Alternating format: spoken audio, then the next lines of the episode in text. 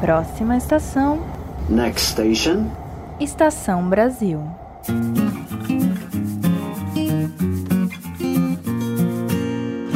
Olá, ouvintes! Vocês desembarcaram no Estação Brasil, o podcast de história do Brasil do Leitura Obriga História.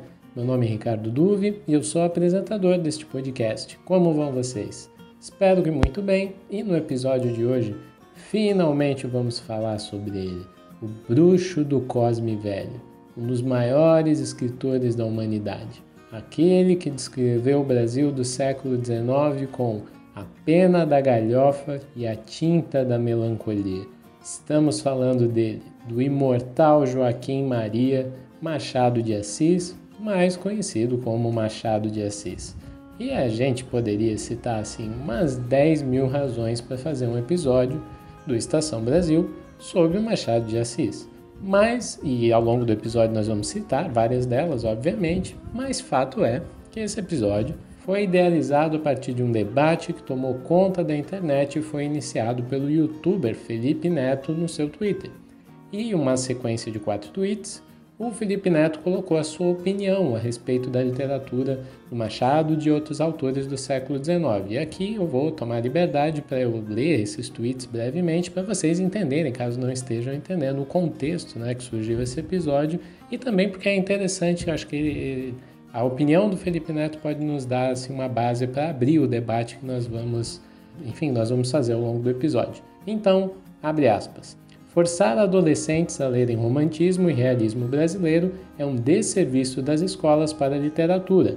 Álvares de Azevedo, e aqui eu abro um parênteses, eu realmente acho que ele quis dizer Aloísio de Azevedo, mas eu não posso afirmar, porque o Álvares de Azevedo, assim, ele é um literato do 19, mas ele é bem desconhecido, não sei se o Felipe Neto está querendo, sim, desconhecido comparado ao Aloísio de Azevedo e ao Machado de Assis, então sei se o Felipe Neto né, realmente curte muito literatura 19 para conhecer até o Álvares de Azevedo.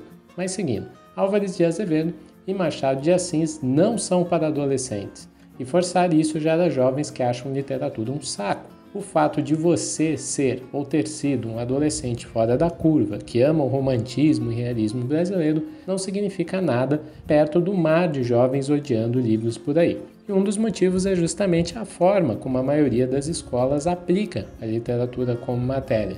Aí ele interpreta como se fosse né, uma outra pessoa falando: Mano, larga um biguismo e vai ler os replies do meu post. Vai ver quantas pessoas são negativamente impactadas pela forma como a literatura é dada nas escolas. E aqui novamente ele coloca uma opinião de um terceiro, né, supostamente. Tem que ser difícil mesmo, não tem que passar a mão na cabeça de aluno, eles que lutem, Show, amigão. Deu super certo essa estratégia aí nos últimos 100 anos. Beleza. Ele é irônico ali no final, né?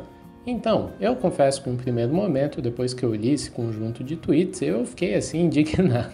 Fiz um tweet de resposta, assim, um negócio quase meio mal educado mesmo ao Felipe Neto no perfil do Estação Brasil, pois eu, assim, eu discordo em muitos pontos da leitura dele e essas razões serão desenvolvidas no episódio.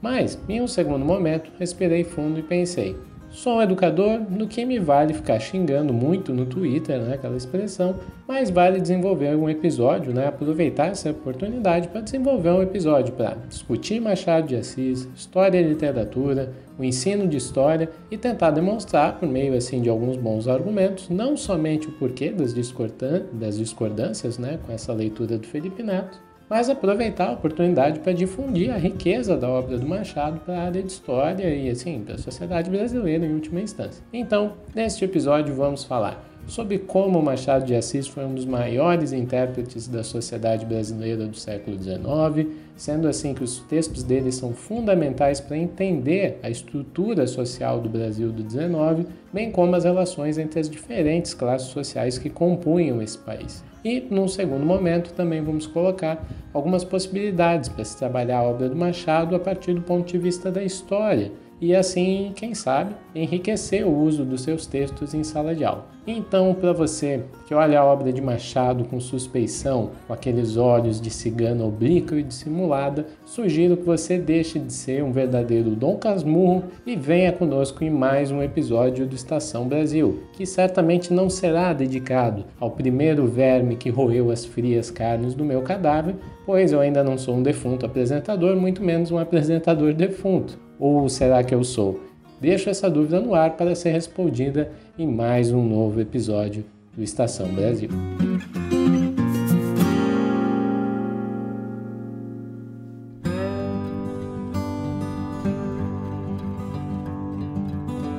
Para começar a nossa conversa sobre como a obra do Machado de Assis pode ser pensada pela história, nós trouxemos uma convidada muito especial. Eu falo aqui da Cristiane Garcia Teixeira, uma especialista na literatura machadiana, que é doutoranda na área de História pela UFSC e que recentemente ganhou assim uma ampla notoriedade no noticiário nacional pela descoberta dela de uma biografia do Dom Pedro II, publicada na revista O Espelho de 1859 e que teria sido, tudo indica que teria sido escrita pelo jovem Machado de Assis, que à época teria apenas 20 anos. E caso vocês queiram saber mais a respeito das pesquisas dela sobre Machado, eu sugiro darem um Google é, no nome dela e conhecerem o que ela já publicou a respeito do tema nos espaços acadêmicos e as entrevistas muito legais também que ela já concedeu para diversos jornais e que tudo isso acaba formando um material de muita qualidade sobre a trajetória literária e política né, do nosso bruxo do Cosme Velho. Dito isso, pedimos para a Cristiane nos falar um pouco sobre como a obra do Machado pode nos ajudar a compreender a sociedade brasileira do século XIX. Então, com vocês, a Cristiane.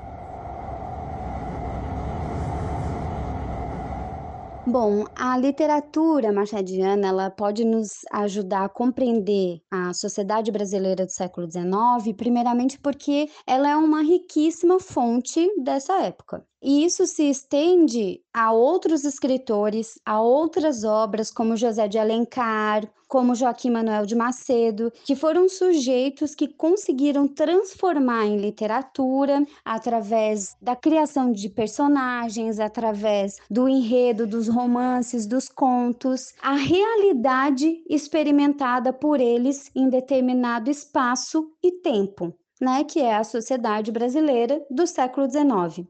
Mas o que, que singulariza a literatura machadiana? Várias coisas, né? Muitas questões, mas a gente pode pensar em algumas delas. Eu destacaria, por exemplo, o volume de textos escritos por Machado de Assis que é uma questão que impressiona. Machado de Assis começou a escrever com 14, 15 anos de idade e desde então ele não parou mais. Ele escreveu até os 69 anos, né, que foi a idade em que ele veio a falecer. E nesse período ele escreveu continuamente e ele passou por diversos gêneros literários. Ele escreveu crônicas, escreveu contos, poesias, críticas teatrais, críticas literárias, biografia.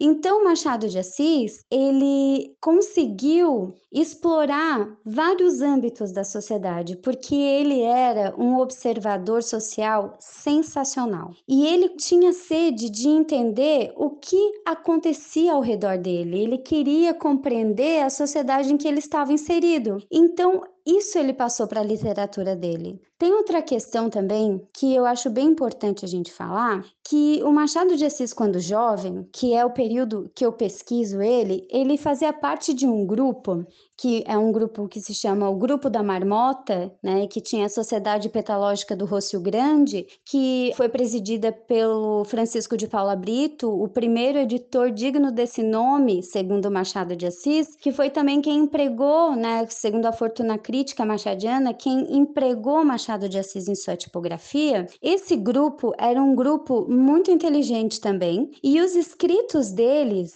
eles eram escritos que eram entendidos né, compreendidos por leitores e leitoras que estavam enraizados na sociedade em que experimentavam, ali na realidade experimentada por eles. Ou seja, quem, quem não entendia muito bem o funcionamento da sociedade, quem não estava atento, não entendia as crônicas deles, as piadas deles, e Machado de Assis viveu praticamente a juventude toda ao redor desse grupo. E tem muita essa característica na literatura machadiana. E o Machado, quando jovem, ele ainda era muito otimista. E isso, por exemplo, mudou ali na fase dos romances dele, que foi quando ele deu a pena, por exemplo, aos senhores, ao Brás Cuba, ao Bentinho. Isso muda porque é como se ele se torna mais pessimista otimista com relação à sociedade. E quando jovem, ele ainda acreditava, assim, ele era otimista, tanto que ele lutava, né, de maneira escrita, pela democracia de oportunidades, para que as pessoas que tinham talento ou que se esforçassem nas letras, ele acreditava que eram as letras, a ilustração, a educação que iria transformar a sociedade. E aí eu parto para outra característica que é muito singular de Machado de Assis, que é a concepção de história que ele tem. Porque Machado, até nisso, assim, Machado de Assis diferenciava um pouco, não do contexto, porque ele era muito filho do seu tempo, mas ele diferenciava um pouco do que acreditavam ser história, por exemplo, os historiadores do IHGB dessa época. Os historiadores do IHGB acreditavam que história era feita pelos grandes homens, né, os grandes eventos. E Machado de Assis já abria a possibilidade lá nas crônicas dele, e isso também veio a ficar ainda mais complexa, né, a forma como ele escrevia, como ele colocava isso no papel, ele dava protagonismo aos escravos, aos dependentes, até porque também ele veio desse lugar de dependente, né? Aos dependentes, às mulheres, aos anônimos. Ele descreveu a experiência social dessas pessoas, como elas se movimentaram nessa sociedade, nessa estrutura social, elas se movimentavam de maneira muito inteligente e ele conseguiu, ele conseguiu descrever isso e dar protagonismo a esses sujeitos que, segundo a concepção de história da época, esses sujeitos não cabiam na história, eles não faziam história, né? Então essa é uma característica também muito interessante da escrita do Machado de Assis, porque ele tem uma crítica, uma crítica muito aguda, muito forte a essa questão de ele vai lá, eu diria, ele cutuca a ferida, ele demonstra como uma elite social, e isso também é muito perceptível nos romances dele quando adulto, porque a escrita dele fica cada vez mais complexa, né? Ele demonstra como uma elite social faz de tudo, de tudo, todas as estratégias que, que ela toma para continuar acessando privilégios, né, para continuar ainda oprimindo uma minoria, enfim, acessando privilégios que desde essa época eles acessam, né?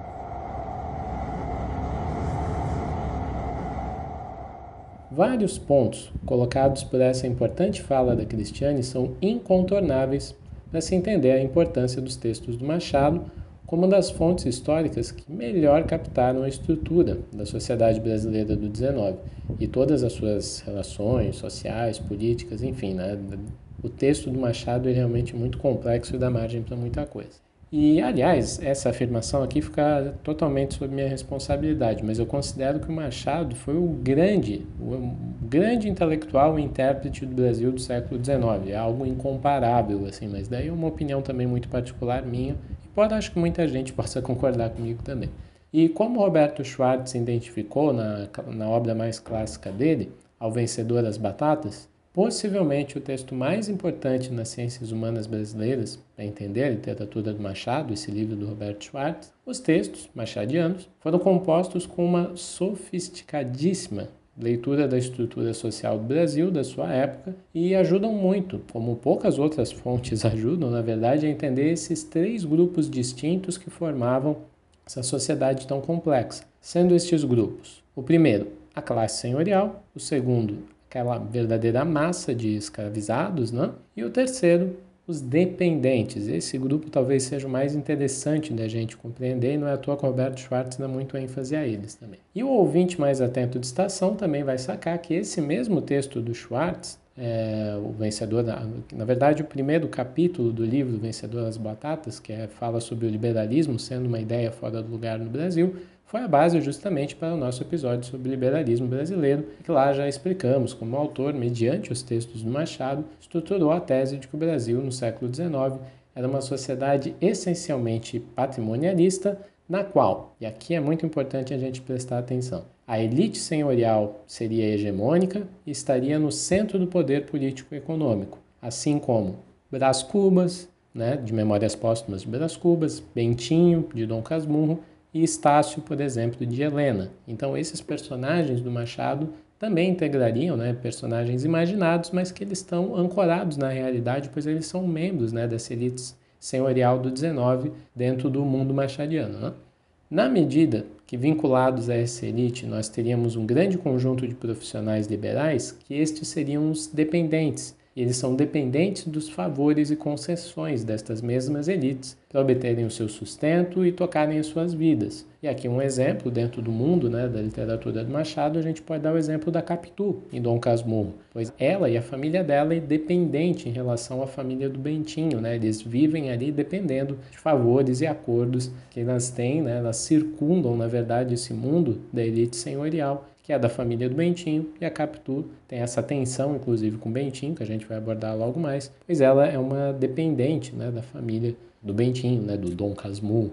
E sendo essa lógica do favor das elites o caminho mais fácil, quase natural, na verdade, por muitas vezes o único dessa, dessa grande conjunto de dependentes conseguirem sobreviver com maiores garantias, é, maiores garantias do que? De que eles não corriam o risco de fazer parte do terceiro grupo, o de escravos, que também são retratados em diversos momentos da obra machadiana, como na cena brutal né, do pequeno Brás Cubas montando em um escravo, como, ele, como se ele fosse seu cavalo, brincando com ele, né, de cavalinho, vamos colocar entre aspas, quanto chicoteava o escravo e sob os risos do pai dele, né, que estava achando uma grande brincadeira, o pai do Brás Cubas. Que são símbolos dessa indiferença, desse escárnio, dessa vil cultura que compunha a ideologia senhorial, que é um termo que a gente vai abordar já mais adiante. E também a questão da escravidão é abordada, por exemplo, em momentos de diálogos sutis e muito sofisticados, como por exemplo sobre como um escravizado concebe o tempo, que é algo debatido na obra Helena, né, um dos primeiros romances do Machado,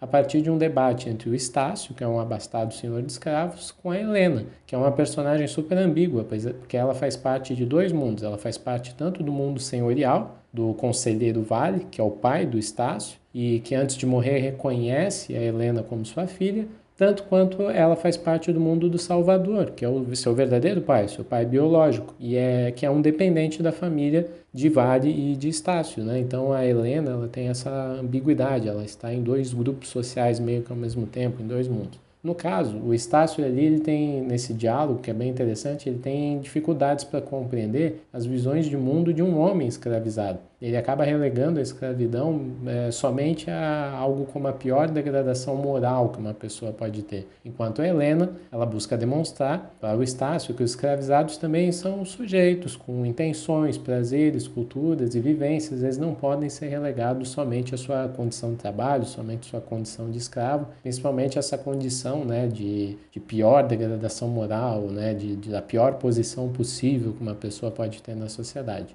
Mas como Sidney Chalub magistralmente aponta na obra dele chamada Machado de Assis Historiador, um dos trunfos né, dessa hábil pena do Machado é justamente saber ser capaz de construir personagens como Estácio, como Brás Cubas e como Bentinho, que na verdade são incapazes de ver o mundo com outras lentes que não sejam o da ideologia senhorial. E acho que isso fica bem claro tanto no Memórias Póstumas quanto no Dom Casmurro, porque são livros narrados a partir da perspectiva dos autores, né? Então, são narrados em primeira pessoa pelo Brás Cubas e pelo Bentinho. A gente vê esse mundo do século XIX a partir do olhar deles. Por exemplo, então em Memórias Póstumas, o Brás Cubas ele simboliza um membro dessa elite senhorial, já morto, obviamente, que narra sua vida e que devido a essa condição de, né, de como tão, de forma tão jocosa e engraçada o Machado coloca, né, ele não é um autor defunto, ele é um defunto autor, né? Ele é um defunto que está escrevendo.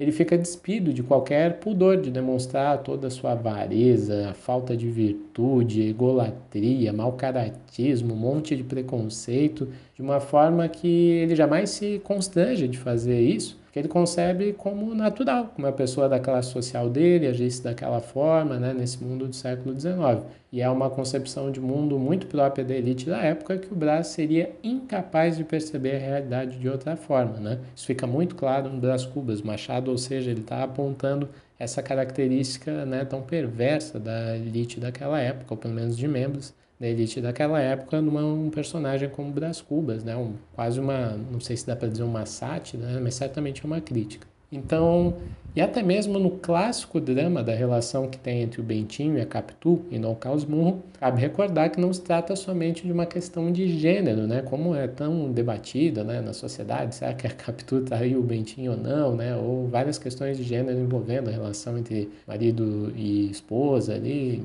enfim. Mas há uma questão de classes ali também, uma grande tensão de classes, porque a Capitu faz parte de uma família, como eu já falei, que era dependente da família do Bentinho, o que faz com que o narrador de Dom Casmurro, né, o Bentinho, desconfie assim em tempo integral das intenções da Capitu no relacionamento de ambos, porque ele também considera ela uma assim, possível alpinista social, né, alguém que se valeu da confiança e do amor puro do Bentinho nela algo que pode ser relacionado como a lógica do favor, previamente citado, ou seja, né, o Bentinho fez um favor quase para ela de se casar com ela, de se apaixonar com ela, independente da classe social dela, digamos assim, para que a captura né, atingisse interesses particulares e ascendesse socialmente. Ou seja, a ideologia senhorial, né, no Dom Casmurro, se mistura com uma leitura machista da realidade, formando uma dupla desconfiança perante a captura. Né? O fato de o Bentinho ser um narrador completamente obcecado e tomado pela própria leitura de mundo dele né, e dessa elite, incapaz de perceber a captura de forma diferente do que a ideologia senhorial o ensinar ao longo da vida, né, também demonstra a habilidade magistral do Machado em ridicularizar e ironizar essa mesma elite. Afinal, para essa elite, uma mulher como Capitu, que é decidida, inteligente, ela é capaz de realizar assim sofisticadas leituras da realidade, somente poderia ser interesseira e dissimulada para se valer da lógica do favor que unia senhores independentes para ascender socialmente, né? Então essa é a grande quase lição de moral, bem entre aspas, do Dom Casmurro, né? Dom Casmurro, na verdade, bem tinha, não consegue ver o mundo com outros olhos.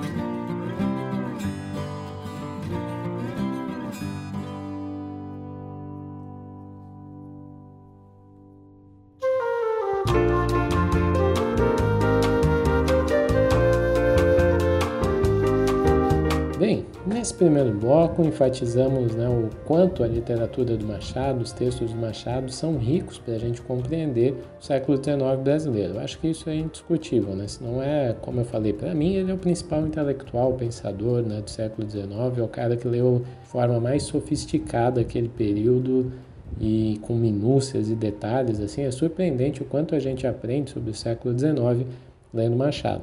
Mas o segundo ponto que a gente coloca, né, e a gente colocou para debater que nesse episódio é o Machado e o ensino de história. Então a questão segue em aberto. Como utilizar a obra do Machado em sala de aula? Será que ela é tão hermética, fechada assim, de difícil entendimento, traumatiza os alunos, né? Como toda aquela questão que o Felipe Neto levantou. E outra questão que a gente levanta é como a história pode contribuir para, quem sabe, né, a gente tentar aproximar os mais jovens da literatura e do interesse pela literatura, né? Eu acho que a história é capaz de ajudar nessa aproximação e da, da literatura com os mais jovens de diversas formas. Enfim, novamente, vamos trazer um aprofundado comentário da Cristiane a respeito dessas questões, sobre como trabalhar Machado no ensino de história e como a história né, pode, digamos assim, nos ajudar, ou pelo menos tentar nos ajudar para que a gente tenha uma nova visão, né, ou tentar entender a partir de outros vieses né,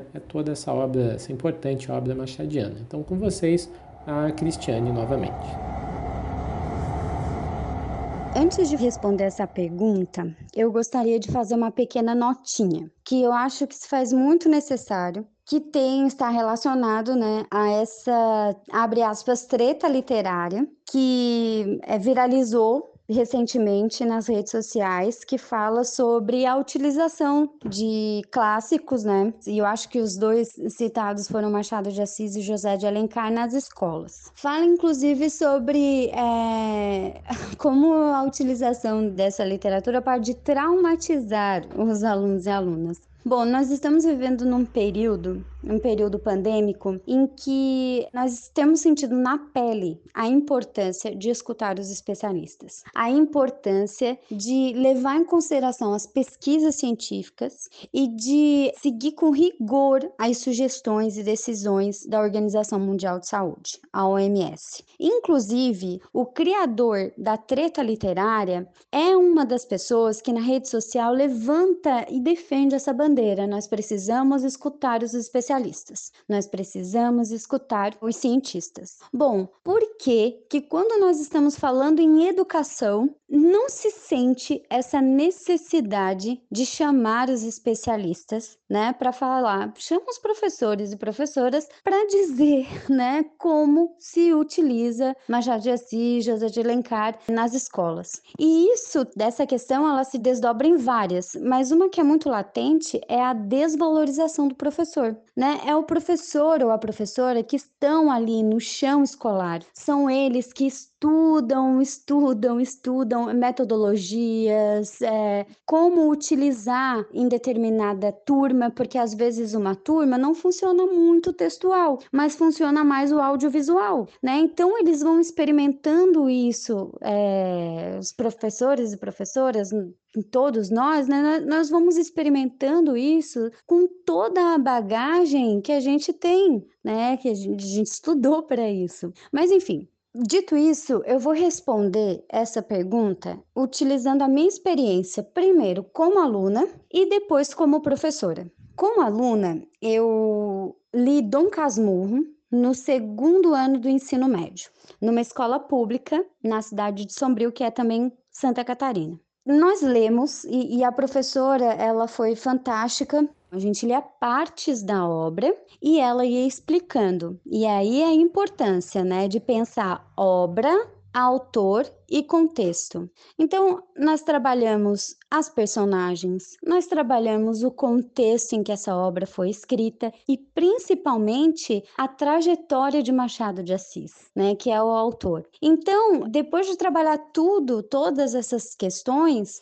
ela elaborou um teatro, um teatro que era um julgamento que tinha juízes, tinha advogadas e advogados, tinha réus, que era o Bentinho e a Capitu, tinha testemunhas e é claro que o livro não está falando sobre isso, mas é o que, na verdade, chama, né, às vezes, os leitores e leitoras para esse livro, que é a questão de Capitu traiu ou não Bentinho. Bom, foi isso que foi decidido durante a encenação do julgamento. E foi tão legal porque nós apresentamos para o restante de toda a escola, então, desde alunos da quinta série até alunos do terceirão. E a resposta foi tão positiva que os livros de Machado de Assis da biblioteca eles tiveram que pedir mais, porque depois da peça, da encenação, muitas crianças, muitos jovens foram em busca de mais livros do Machado de Assis. Dito isso, eu passo para minha experiência como professora. Machado de Assis ele é múltiplo, ele é múltiplo. Ricardo, já usei ele para pensar questões relacionadas à história das vestimentas, à história da alimentação, mas ultimamente eu tenho pensado utilizar Machado de Assis e eu penso nas crônicas dele também, principalmente do século XIX, eu acho que tá aí, ó, é a escolha. Dá de trabalhar com crônicas, dá de trabalhar com contos, porque, como eu falei anteriormente, Machado de Assis explorou vários gêneros literários. Mas a gente pode trabalhar principalmente pensando nessa questão de história e ficção. Como diz Chalub, Machado de Assis, para a gente entender, por exemplo, a história do Brasil, a gente pode ler os textos, os livros do Machado de Assis, que o Machado de Assis interpretou de uma maneira fantástica as mudanças políticas e sociais da época em que ele viveu. Só que ele usou a imaginação também. E isso, para nós historiadores e historiadoras, não é livre, né? Porque, embora nós possamos usar a imaginação, a nossa imaginação ela é totalmente controlada pela experiência, pela realidade experimentada por nós, por fatos, nós passamos pelo tribunal dos pares, enfim. Então, com os textos machadianos, né, a gente consegue trabalhar, inclusive, a construção, o rigor, eu diria, o rigor da construção do conhecimento histórico. Outra questão para fechar, porque é claro, é complexo, mas isso, por exemplo, a gente faz muitos planos, lê muito para construir uma aula que faça sentido, que dê certo para a turma que nós estamos, enfim, pensando. E sempre deu muito certo quando eu trabalhei com Machado de Assis. Outra coisa também, como eu falei anteriormente, Machado de Assis tem uma questão que é uma das questões que eu mais gosto da literatura dele, que é como as coisas que ele escreveu no século XIX ainda nos provocam atualmente. E isso tem a ver também com a espécie de um tratado que nós temos com o nosso público, que além do pacto de veracidade, né, como eu falei, é também essa função, função social do nosso ofício, que é o duplo compromisso que a gente tem com o passado e o presente.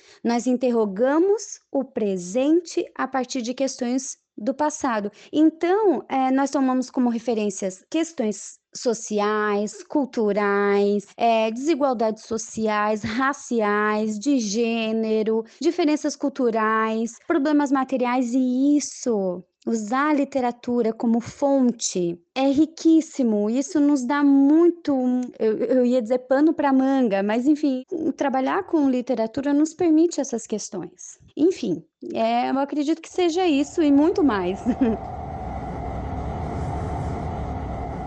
Então, esse áudio tão interessante da Cris, né, ela aponta coisas tão legais, né, tanto a experiência dela como aluna, quanto a experiência dela como professora, e pô, ela é uma especialista na área, então vale muito a pena sempre ouvir né, o que os especialistas têm a dizer, como ela coloca, né, sendo ela própria uma especialista em Machado. Mas a minha contribuição, né, além de tudo que a Cris falou, são duas coisas, e acho importante colocar essas duas coisas nesse debate. Um, o Machado ele não é uma literatura para ensino fundamental, ele não é uma literatura para crianças necessariamente, ou né, jovens muito jovens ainda, né? O Machado de Assis ele é uma literatura para o ensino médio. E mesmo no ensino médio, os alunos não devem ler somente o Machado de Assis. Eles devem ler Machado de Assis, é algo que nós estamos defendendo, não só algo que nós estamos defendendo aqui, mas como próprios parâmetros curriculares né, colocam isso. Mas a ideia é que eles tenham contato com uma gama muito maior de textos literários, inclusive os mais contemporâneos e assim palatáveis, que têm uma linguagem muito mais próxima do que eles usam na, no cotidiano, enfim, né?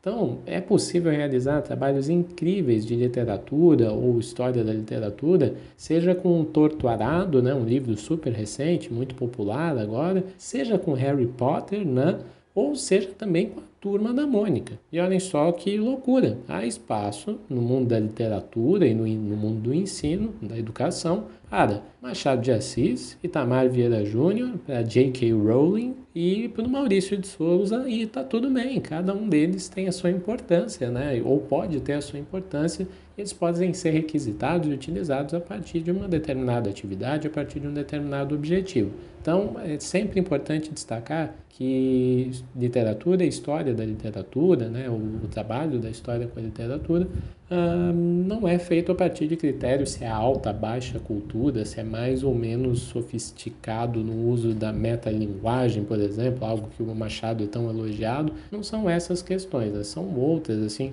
e principalmente o que essa fonte pode nos ajudar para ensinar a respeito de um determinado problema, para trabalhar a respeito de um determinado problema, um fenômeno social, cultural, enfim. Mas seguindo, seguindo né, com a questão do Machado, alguns pontos que, a gente, que eu posso colocar aqui para se pensar, né, são ideias para se trabalhar com o Machado no ensino de história. Então eu separei aqui não é necessário, eu acho que quando o Felipe Neto coloca ali, eu imagino que ele e tantas outras pessoas podem ter tido uh, esse problema ou esse desafio de um professor que colocou Dom Casmurro na mesa deles, ou Memória Póstuma de Brás Cubas, ou Helena, né, ou A Mão e a Luva, enfim, Esaú Jacó, uma infinidade de romances do Machado, e meio que falou, olha, te vira, né, vai lendo aí e vamos fazer uma prova, né, uma avaliação, ou o vestibular vai te cobrar depois, enfim, é, talvez né, ele tenha tido uma experiência muito traumática com alguém que não soube conduzir a leitura, a, a leitura de Machado.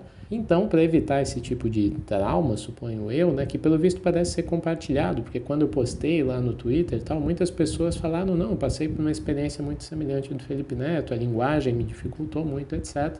Então, eu sugiro coisas que eu já fiz em sala de aula, daí são falas minhas como professor, é, leituras de capítulos do Machado. Então, a grande questão aqui é por que eu estou utilizando Machado e como eu estou utilizando Machado. Então, seria interessante, principalmente para aula de história, mas isso poderia ser feito em aulas de literatura também, né?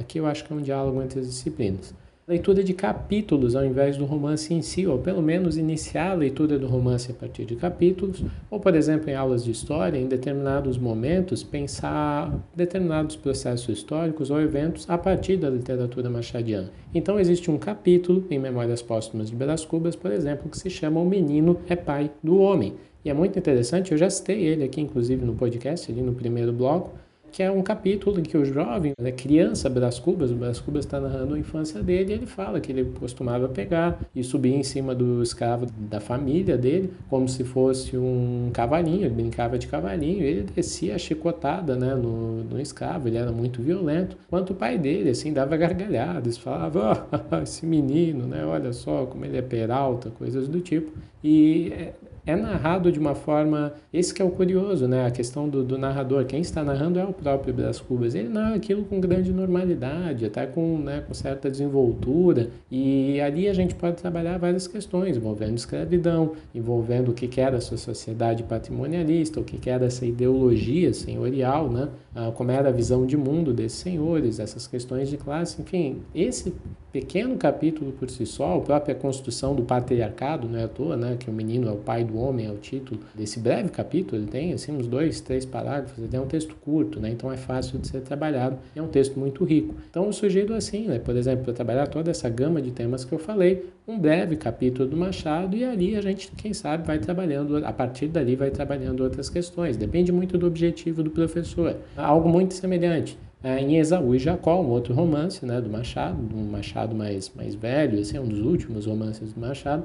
Há os capítulos, por exemplo, Pare no D e tabuleta nova, que o que que, né, o que que são esses capítulos? Eles são muito utilizados, isso aí não fui só eu que utilizou, muitos professores utilizam, que é o Machado de uma forma muito, muito engraçada, irônica e perspicaz, ele trabalhando a transição do Império para a República, ele está trabalhando a proclamação da República, e ele trabalha a partir de uma cena muito engraçada, assim, que ele cria que é do padeiro ou do confeiteiro, na verdade, o custódio, que ele tem uma confeitaria. A confeitaria dele se chamava Confeitaria do Império e agora ele está numa grande questão moral ali, né, do que, que ele vai fazer. Ele está mudando o nome da tabuleta que fica lá, né, na placa, ele queria colocar, né, Confeitaria do Império, mas daí ele está pensando, putz, né, será que vai me dar problema e tal? E daí ele vai conversar com o conselheiro Aires, né, o grande personagem de vários livros do, do, do Machado, e eles entram ali num debate a respeito do que fazer, né? Porque será que ele colocava confeitaria da República, mas daí ele poderia, né, chamar a inimizade de outros personagens e tal, e são diálogos muito divertidos, assim,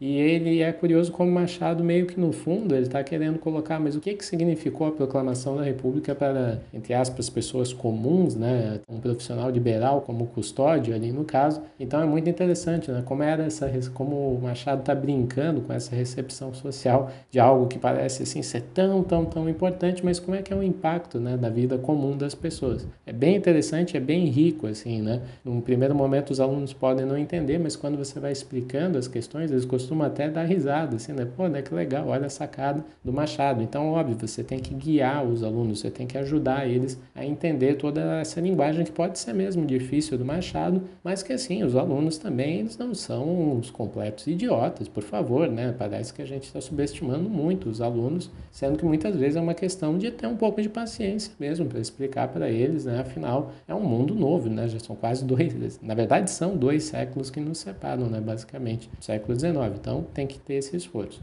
E por fim, para quem quiser, assim, tá, acho que a ideia daí aqui seria um trabalho de um pouco maior fôlego, ler alguns contos do Machado, que não são tão longos quanto os romances, mas, por exemplo, O Alienista, que é um conto que deve ter 30, 40 páginas, já não me lembro bem, mas é um conto curto, mas não tão curto, digamos assim, para se trabalhar com os alunos. E o Alienista, ele, ele tem um tema muito interessante, que eu acho que é ainda muito interessante para hoje, né?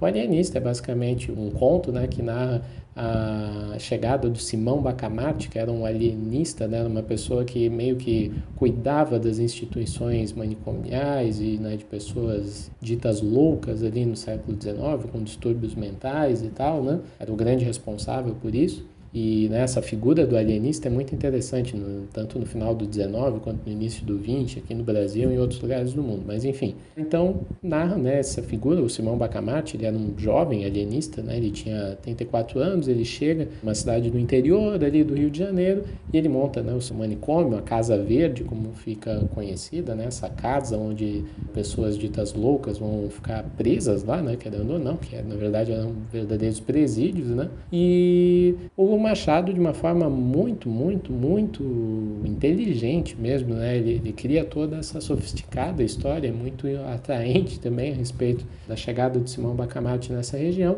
E ele chega e ele começa prendendo pessoas, né? Pegando pessoas e levando lá para a instituição dele, prendendo elas lá devido ao comportamento, né? Certa pessoa tem um desvio moral, ela está sendo muito gananciosa, ele pega e prende. Certa pessoa parece estar sendo pouco gananciosa, por exemplo, ele também pega e empreende, né? Existem vários, vários casos dos mais variados. E o Simão Bacamarte ele é retratado como uma pessoa, uma figura muito fria, né? Ele é o símbolo perfeito da ciência e da racionalidade. Ele mal emite emoções, assim, tudo na vida dele é muito calculado. Até o casamento com a esposa, ele pensou muito, ele considerou, olha, eu vou poder focar mais nos estudos se eu me casar com uma esposa não muito bonita, porque daí eu vou ter mais tempo para me dedicar nos estudos e não vou ficar muito preocupado com ela, né? São várias questões muito engraçadas, né? Que trabalho, e o Simão Bacamarte é para ser essa grande representação da ciência. Então, por meio do alienista, você pode trabalhar essa própria figura do alienista, quem eram os alienistas né, nesse século XIX, depois né, o desenvolvimento da psicologia enquanto ciência, enfim,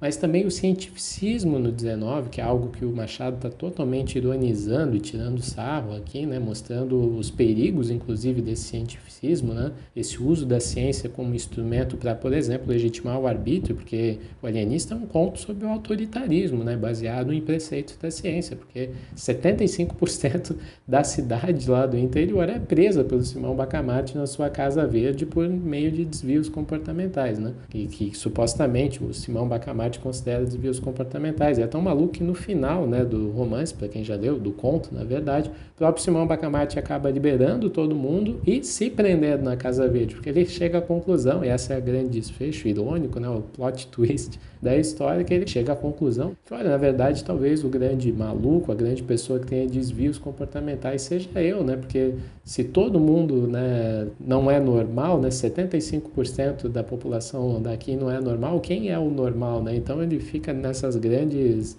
reflexões, ele acaba chegando à conclusão de que ele mesmo seria a pessoa digna de ser internada na sua própria instituição. Então também dá para trabalhar com a questão desse poder disciplinar, né? As instituições manicomiais, quem sabe contar um pouco dessa história, né? Dessas instituições que, né, ainda bem hoje em dia no Brasil, né, estão na verdade, praticamente em extinção, embora a gente exista, que ainda algumas instituições né, trabalham de formas bem condenáveis, mas, no geral, né, esse tipo de instituição que o Machado está criticando ali já não existe mais a questão de padrões comportamentais na história, o que é normal ou não, ou mesmo na sociedade atual, né? o que é ser normal, acho que esse é um debate que os alunos costumam ficar muito interessados, e questões envolvendo exclusão e inclusão social, né? quem pode estar incluso ou quem deve estar excluso, alguém deve ser excluso da sociedade, uma série de coisas que a gente pode trabalhar a partir do conto do alienista. Então, finalizando esse bloco, o que, que eu acho que a gente pode encerrar, mesmo como reflexão, é não é a questão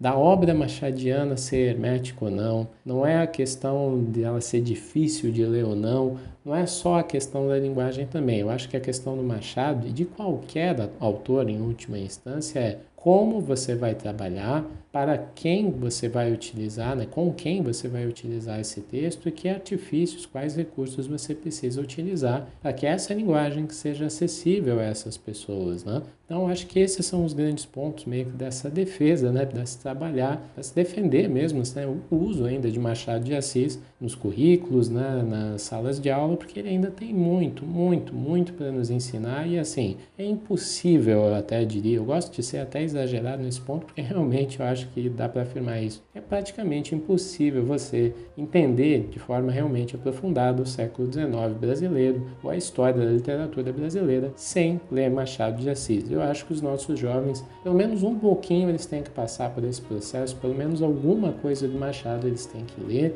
para realmente instigar ou para pelo menos eles terem essa base cultural, né? Afinal de contas, se eles estão, se existe uma identidade nacional brasileira, ou identidades nacionais brasileiras, muito desse país deve a pessoas como Machado de Assis.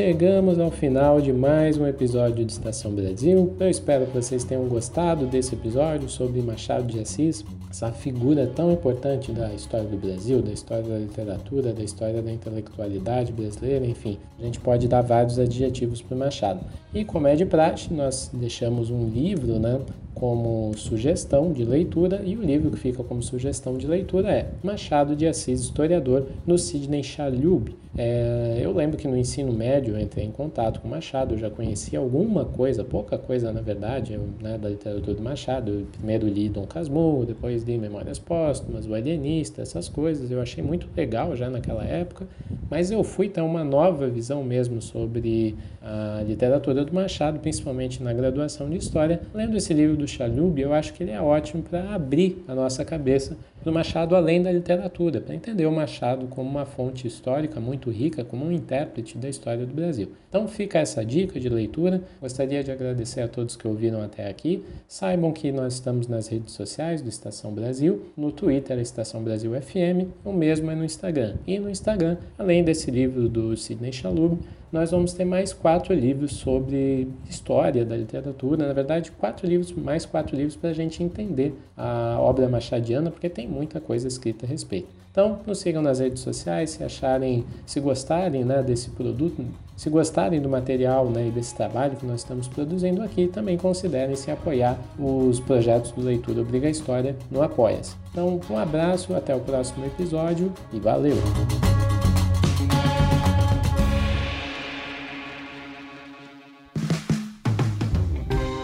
Este podcast foi financiado por nossos colaboradores no Apoia-se. Acesse apoia.se barra e contribua para manter este projeto educacional gratuito no ar.